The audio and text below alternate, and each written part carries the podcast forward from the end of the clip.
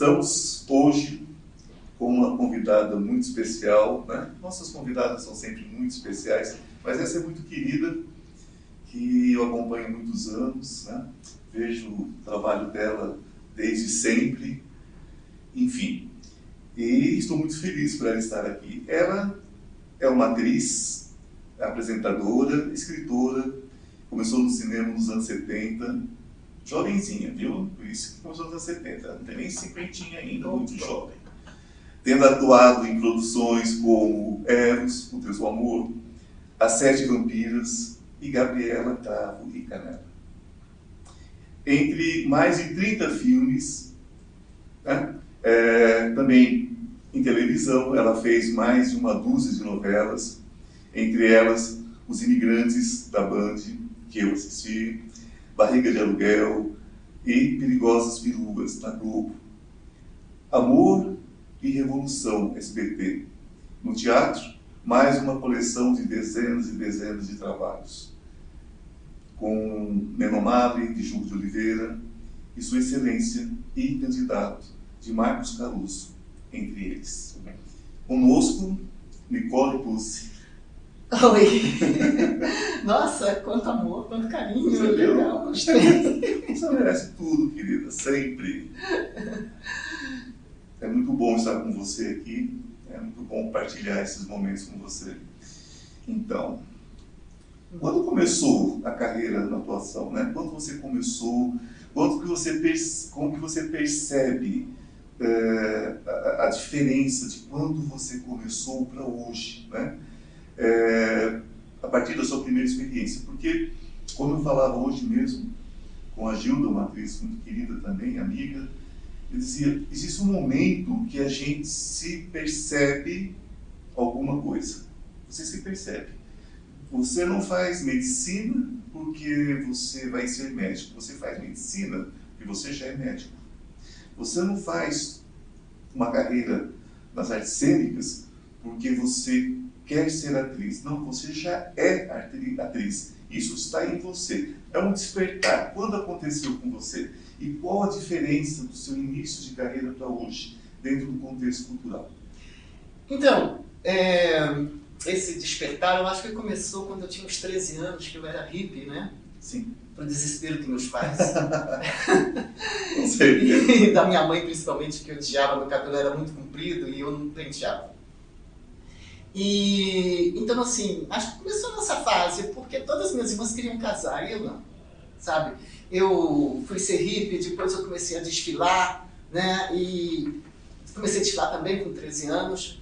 Aí tinha que aprender o cabelo, sabe? Dar um jeitinho. E aí eu fui para TV Tupi fazer a linha de show, os, os humorísticos, fiz o Bom Baiano e a coisa foi rolando. Aí fui para o cinema. O cinema, a princípio, na época, a gente fazia cinema nacional. Não existia essa história porno chanchada. Porno chanchada foi um termo que inventaram para depreciar o cinema nacional que, é, é, que dominava o, o, o circuito de, de, de, cinema em São Paulo. Sim. E os americanos queriam entrar com os filmes deles. E nós é, lotávamos um cinema como Marabá, que tinha mil lugares, lotávamos de segunda a segunda sabe? Então havia necessidade de sair os nossos filmes, e não era só porno chanchada, não. Eu fiz filme baseado no, no, no livro de Emile Zola, sabe? O nome é, é, Damas do Prazer, mas quando você assiste o filme, é fantástico. O filme é, Tem é um, conteúdo, né? tem conteúdo. Então, assim esquecer que foi ali na, na Rua do Triunfo que foi que nós tivemos o nosso único até hoje prêmio é, é, é, em Cannes, que foi né, o, o filme do, do, Anselmo, que foi da, da, da, da produção do, do Massaini, que está até hoje ali no local. E, e, e, como eles depreciaram os filmes de Oscarito, dizendo que eram chanchadas, inventaram o nome chanchadas para depreciar, porque lotavam os cinemas também, né? Então eles vieram e depreciaram também o cinema nacional. O que é uma pena, porque nós temos filmes incríveis. Por exemplo, Gabriela é com Marcelo Mastroianni. Nossa. Sabe? Eu é com o Tarcísio Meira. E, e assim, produções que ganharam prêmios. A diferença do cinema da época para hoje, para o cinema atual, é que a gente tinha que se virar. Era uma ideia na cabeça e uma câmera na mão mesmo. Hoje, a gente tem assim, as pessoas que se matam para fazer um filme, se sacrificam, os atores, os diretores, os produtores, colocam grana, às vezes, no próprio bolso. E, Sempre. esses são os bons filmes. E a produção é, global, mas vamos as produções mais ricas, que copiam o cinema americano. Sabe? Aquelas comedinhas de costumes, aquelas coisas de, ah, entrei no corpo, que eu estou no corpo do outro, tocamos de corpo, trocamos de idade. Isso tudo é americano. Né? Agora, os bons é, cineastas que, que não têm uma oportunidade, eles correm atrás e conseguem fazer excelentes filmes. Eu fiz um filme agora que é uma produção rica, Paraíso Perdido, né? É, é um filme maravilhoso, mas que não teve oportunidade no, no, nos circuitos, não teve. É um filme da Monique Dedeberg, Sim. né? Um filme com, com, com a, a trilha sonora do Zé Cabaleiro, né? É um filme maravilhoso. E atualmente eu estou para lançar três filmes. Então, a diferença do cinema daquela época para o cinema de hoje é que na época existia uma criatividade. Comparando, mas não tanto. Assim, comparando devido às proporções, por exemplo, que, igual o rock, já foi tudo inventado. Agora existe rock bom, mas é tudo dentro daquilo que foi inventado. E foi inventado. Sabe? Então, assim, o cinema é mais ou menos isso. Nós nos libertamos, Nicole, da, da síndrome de vira-lata na cultura já? Não. Enquanto existirem os filminhos de, de, de copiados da, da, dos filmes americanos, não. Agora, tem um, um, nicho fantástico aqui no Brasil que está ganhando muitos prêmios lá fora, que é o nicho de terror. De terror. Então, eu fiz o, As Sete Vampiras Terrir ah, em 85, 86, eu acho. Foi meu penúltimo filme. Eu fiz com o Ivan Cardoso, que era esse tema Terrir. E aí eu fiz agora, tá é inédito, o filme é, A Noite das Vampiras, é Terrir também, é com um discípulo do Zé do Caixão, né? É com a Lisbon, a, a, a, a, filha do Zé, né? Então com uma porção de, de atores talentosos, né? Atores talentosos que fizeram um filme muito, muito engraçado e dentro daquele terrir, né? Que, que começou no Brasil praticamente. Não, começou em Giallo, os filmes é, italianos, Giallo. Aí o, os americanos copiaram e aí o, o, o Ivan, Ivan fez com que. Eu vou, vou falando de Ivan, eu tenho tanto Ivan importante na minha vida, sabe, Ivan? Tá que bom. o Ivan Cardoso, é que eu tenho Ivan Cabral, tenho você e tenho o Ivan Cardoso. Que ele fez uma coisa bem nacional, né? E, e, e, esse A Noite das Vampiras vai ser lançado ainda. Maravilha. Eu acho que vai. É, deve ir para um festival lá em Goiânia, eu Com acho. certeza. Sabe? E tem também um filme inédito do Mário Abad, documentário, filme documentário, do, sobre o Ivan Cardoso, chamado Ivan Terrível. Ivan Terrível, É. bem sugestivo. É sobre um documentário sobre a vida dele e, e- e é surpreendente esse filme documentário. Eu participo e é um filme que ganhou quase todos os prêmios onde ele se apresentou, sabe? Quase todos os prêmios. Então temos isso, essas é- esse nicho de filme é, é, de terror, seja terrir, seja terror mesmo, a gente tem esse nicho e a gente é muito mais criativo que o cinema americano. Podemos não ter a tecnologia, mas criatividade nós temos. É igual a música.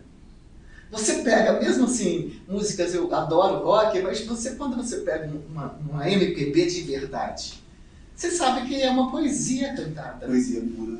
Né? Poesia pura. Ah, existe um- uma questão do inglês, não é? Como um idioma oficial do mundo, que necessariamente, talvez só pela quantidade, né? mas hoje a- a- o chinês é muito mais importante. É. A língua espanhola também. Tão tá importante mudando, tá mudando, né? E a língua portuguesa, maravilhosa. As Sim. pessoas na China, mesmo, é, é, mesmo continente europeu, buscam né, imitar o cantor brasileiro cantando em português, porque acham lindíssima a melodia. Sim, Porque nós já falamos cantando. Né? já. Quando você pergunta para o espanhol como ele nos escuta, ele nos escuta cantando. Cantando, Né? é verdade. Então isso é interessantíssimo. Nicole, É. é, nós vamos começar a transitar agora, já dentro de uma visão mais espiritualista. Você é uma ativista é, nos direitos dos animais. não é Também. Isso? Também. E você é apaixonado por animais. Então. Nossa. São desde os animais domésticos, os animais silvestres, é, é, é um amor total, é isso, pela vida. Total. Existem dois ativismos. Eu sou feminista, mas Sim. eu sou feminista desde os anos 70. Sim, claro. Tá? Então é uma coisa que está na minha personalidade. Sim. E eu sou ativista animal porque eu nasci em fazenda. Olha. E eu parei de comer carne de uma certa maneira porque eu via matar o animal. Só que na época no Paraná geava. Sim. E não tinha absolutamente nada que não fosse a carne, porque não tinha geladeira. Claro. Não tinha como cultivar. Meu pai ainda cultivava o celeiro, então eu vi matar os animais e eu achava injusto, mas muito injusto, é, ter que matar esses animais, é, é, é, é deixar eles em, em, em, no sal, né? Para você. Eu não conseguia, sabe? Então, a partir quando eu me libertei totalmente da carne, foi com 14 anos. Olha só. Né, totalmente. Desde então, nem na minha gravidez eu comi carne. E numa cultura que isso na época não era comum, né? Não, mas a. Não era moda, né? Não, era, uma era coisa, moda. era uma coisa estrutural sua. Era uma coisa minha. E, e também, depois em 70, ficou muito reforçado pela atitude da Linda McCartney, Sim. né? Porque ela foi a primeira é, vegana, vamos dizer assim, não existia esse nome, mas ela foi a primeira vegana que eu soube. E eu sou muito fã dos Beatles, né? Ah, Meu preferido é o George Harrison, tá? também. É, amo, claro. amo de paixão. Então, a, a carne é uma coisa que não está incorporada na, na minha alimentação há muitos anos. Minha filha nunca comeu carne, tem uma saúde impressionante. Sim. E assim, eu também luto por qualquer causa que seja animal, sabe? Seja animal silvestre, seja a- a- animal é, é, é, doméstico ou animal selvagem. Só para finalizar assim, você sabe que às vezes à noite vai parecer piegas, mas não é. É sincero. À noite, às vezes, quando eu lembro de, de alguns animais que podem estar sofrendo, eu chego às lágrimas. Assim, Sabe? claro. Animal na rua, então, Nossa, é complicado. e quando eu vejo assim um um gorila com todo aquele tamanho, com toda aquela placidez que o gorila tem, aquela força, e eu sei que ele é dominado por um tiro, acabou. Isso é muito duro de aguentar. É, foi a experiência mais dura que eu tive na minha vida em relação aos animais. Eu estava em, na Nova Zelândia e é, entrei num, num zoológico e eu vi uma fêmea, uma gorila fêmea, né? uma gorila fêmea, com um filho nos braços, olhando nos meus olhos por uma vitrina, de vidro, uma vitrine de vidro assim. E eu falei, gente, é, é uma pessoa. É uma pessoa. Aí aquilo me incomodou muito, aquilo me deixou muito mal e eu me senti horrível, eu me senti um monstro quando vendo vendo aquela situação. Nós temos um pequeno intervalo agora, intervalo de é rapidinho, né? Eu tenho um recadinho para vocês e em seguida nós retornamos, não, não saiam daí e nós vamos conversar sobre espiritualidade, é, de como a Nicole Buzzi lida com a sua espiritualidade, com sua religiosidade e tem muita coisa legal. Inclusive, ela vai falar com a gente um pouquinho também sobre EQM, uma experiência de quase morte. Até já. Deixa o sol, deixa o sol entrar, deixa o sol entrar. Olá! Aproveitando esse pequeno intervalo, eu quero convidar você para conhecer o Instituto Ivan Martins. Cura quântica, cura espiritual, física e emocional. Depressão, ansiedade, pânico, dores crônicas. Venha para o Instituto Ivan Martins. Você já se inscreveu no meu canal? No YouTube, Instituto Ivan Martins. Se não se inscreveu, inscreva-se agora. Eu atendo próximo ao metrô Consolação. Marque sua consulta. Deixa o sol, deixa o sol entrar, deixa o sol entrar. Voltando à nossa entrevista com Nicole Pulse, maravilhosa, tão gentil, né?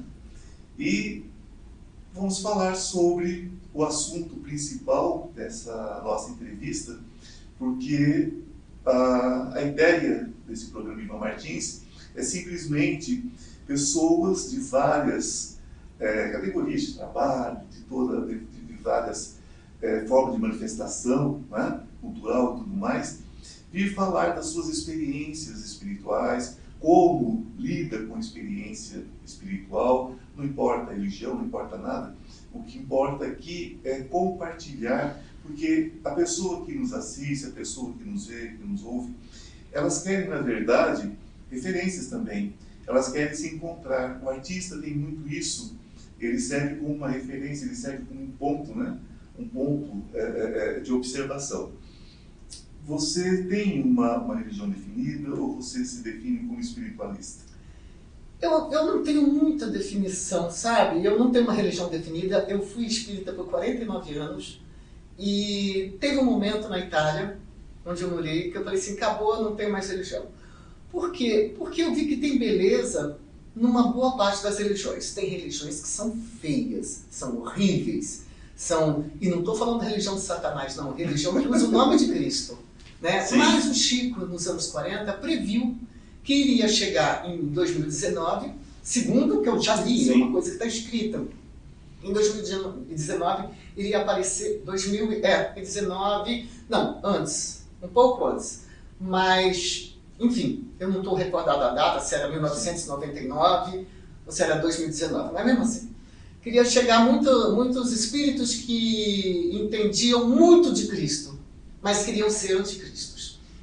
Enfim, eu não sei, parece, né? Mas eu conheci muito bem o Chico, então eu não posso. É, eu assisti ele várias vezes, pessoalmente, então, assim, não tem como não acreditar numa vida após a morte, no meu caso.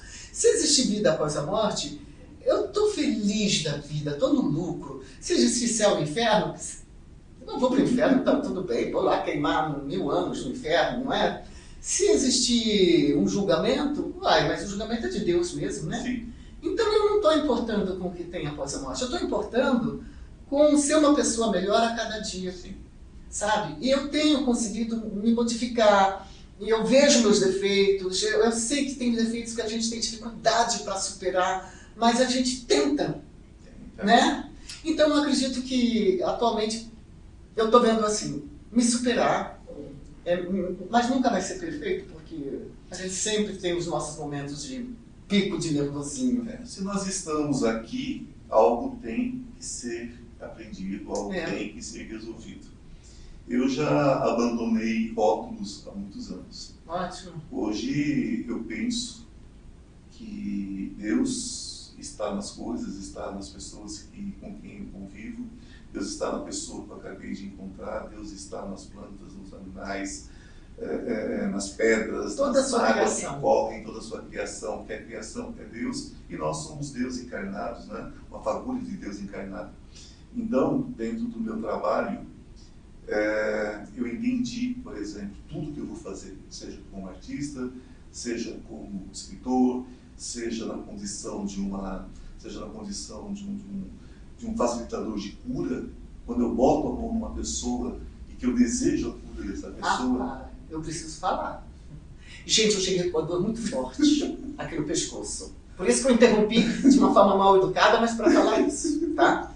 Eu cheguei com uma dor muito forte. Ele pôs a mão aqui e a minha dor passou. Eu não sei, eu tô, não estou fazendo depoimento, eu estou falando um fato. Pronto, pode continuar. Desculpa a mal educada. Imagina, não foi isso. Mas enfim, é, é, quando eu faço isso, é, eu sei que é um instrumento de Deus. Né? Não é porque eu sou especial, eu sou especial como filho de Deus, mas nós somos todos especiais e todos nós temos acesso a essa força. Você, quando está representando, você, você é Deus em ação ali, mostrando alguma coisa que alguém precisa ver, alguma coisa que sirva de referência para alguém. Então, Deus para mim está em tudo. Está no meu trabalho, está na minha vida, está no meu respirar.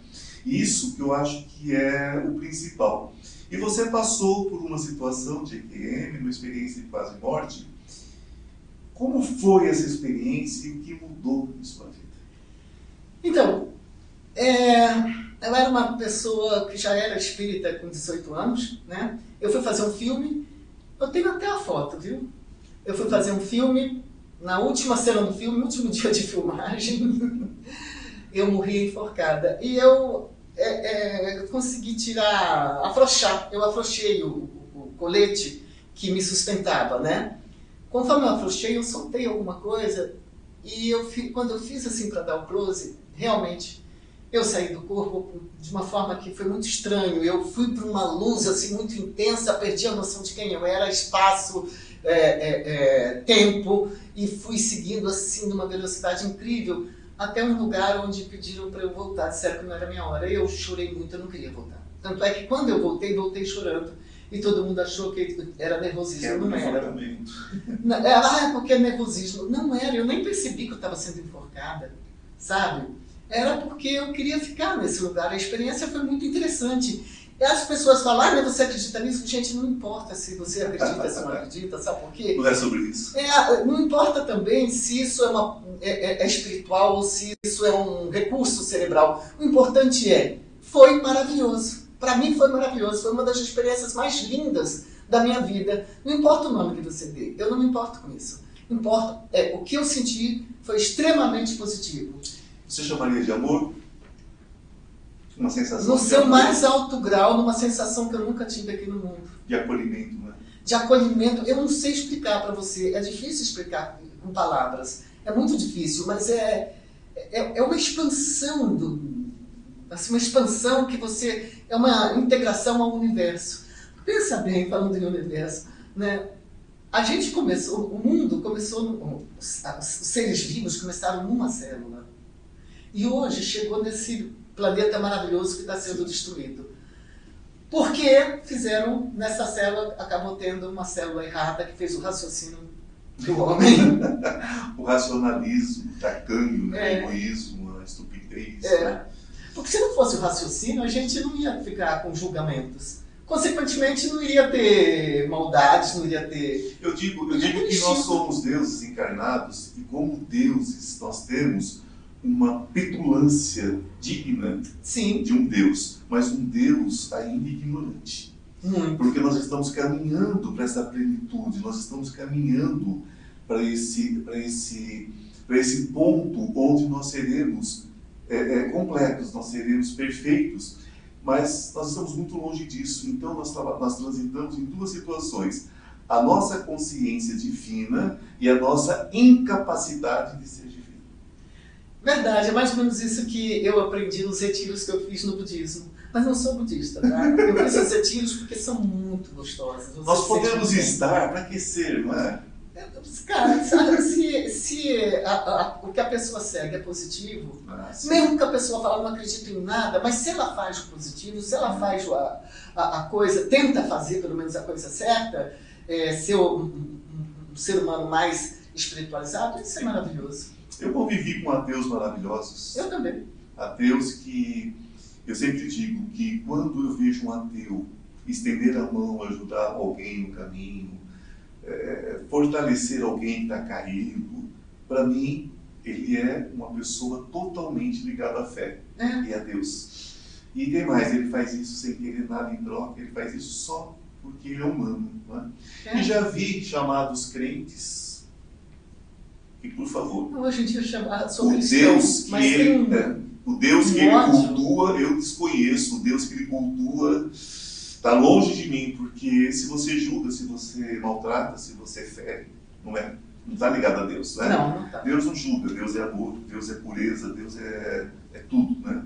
Então a gente precisa rever isso. É por isso que eu também não gosto de títulos. De títulos, Não, não, não, não. Não gosto de título, não gosto de rótulo. Eu me, me- me identifico como espiritualista porque eu creio que tem algo a mais. Assim, Eu acho também que tem alguma coisa a mais. eu passei pela IQM, né? Hoje eu entrevistei, Ah, hoje, hoje, hoje não. Eu entrevistei esses dias um, um- um médico, o doutor Edson, maravilhoso, e ele diz o seguinte, que eu contando para ele a minha experiência, porque não existe uma só experiência, existe, cada um tem a sua experiência, Aham. sua forma de vivenciar. E quando você volta dessa experiência de amor, quando você volta dessa experiência de amor, o que acontece? Você é, é, ressignifica a sua vida. Porque tudo aquilo que fazia tanto sentido deixa de fazer sentido deixa de fazer sentido.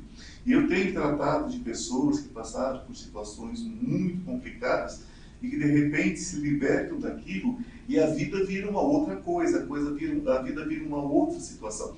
Você é, é, realizou né, espetáculos fora do, do, Brasil também. Sim, foi quando eu morei na Itália.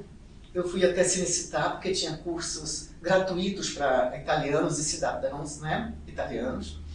E eu fiz alguns cursos gratuitos. E nesses cursos estava é, implícito que a gente teria que realizar pelo menos Sim. duas peças. Isso tudo dentro do estúdio Cinecittà.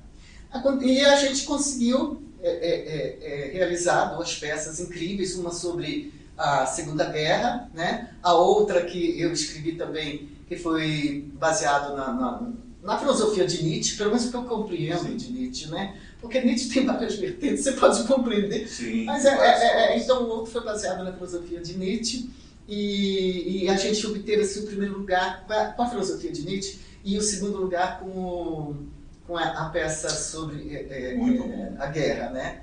Por sinal, uma guerra é, é a segunda da Segunda Guerra Mundial, mas que se passa na Ucrânia. Olha só. Sincronicidade. Se passa na Ucrânia, coincidência, não é incrível.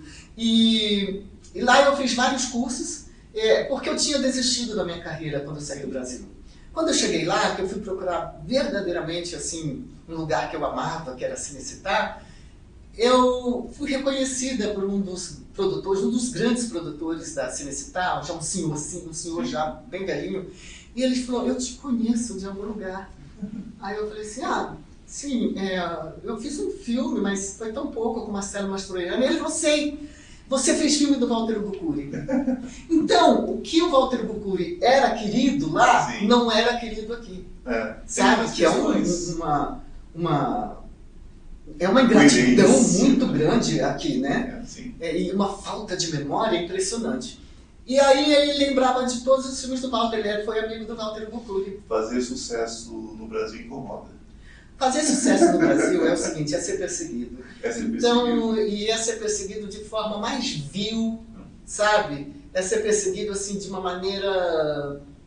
Eu não sei, é, é, existe competição lá fora. Por exemplo, existe competição na Itália, a competição é é fogo. Mas é profissional. Mas é profissional. É, é diferente, eu sei disso. É. Eu sei disso porque eu vivi lá é uma outra situação.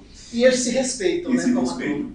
Nós não temos sim, muito tempo, mas eu queria que você me contasse um pouquinho sobre o seu livro, porque você escreveu sobre essa questão, né, como se fosse a, a, a como se fosse a realidade, de fato, né, das produções no Brasil.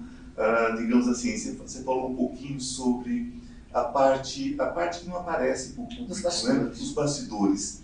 É, eu falei, eu, um livro que eu mesmo escrevi, é A Boca de São Paulo, que está em venda na internet. Eu falo sobre a minha experiência no cinema, é, já foi feito até tese baseado nesse livro, e falo de uma forma super simples, e esse livro vende muito, é, A Boca de São Paulo. É só procurar na internet que você sim. acha. Agora tem um outro livro que eu escrevi. Ah, sim, olha. Um outro livro tem 222 páginas. É um livro que eu escrevi sobre o suicídio do meu tio, é, em 1930, né? E eu escrevi todo esse livro. Ele é, ele tem o meu pai, Sim. né? E ele é escrito de uma forma espiritualista. Dentro do conceito espírita que eu pedi que analisasse, Sim. ele é perfeito dentro do contexto espírita. Mas não foi, não psicografei, eu simplesmente escrevi, mas eu não sei até onde como é que foi que eu escrevi 222 páginas. Olha só que incrível. É muito interessante, chama Parado na Porta do Céu. Fantástico. Vê se dá uma Não, não, não, vou ler com certeza. A vida não é boa, a vida não é ruim, a vida é vida, simplesmente vida. E nós estamos aqui para vivenciá-la cada segundo, cada instante e nos superando a cada passo. Não, não, não existe um meio de não viver, a não ser deixando de viver. E se estamos aqui, sigamos em frente a cada dia, porque um dia será o último e você terá perdido muito tempo preocupado com pequenas coisas. Estou aqui com Nicole, despedindo agora, suas considerações finais. Então, baseado aí no que você falou, eu queria dizer que a vida é, sofrimento em busca da felicidade. E a felicidade não é desse mundo. é, realmente é, é, é um processo. O interessante é a gente fazer aquilo que diz aquele ditado antigo, bobinho, mas é verdade. Tem um limão, bota adoçante. Bota adoçante. E vamos ser felizes. Isso.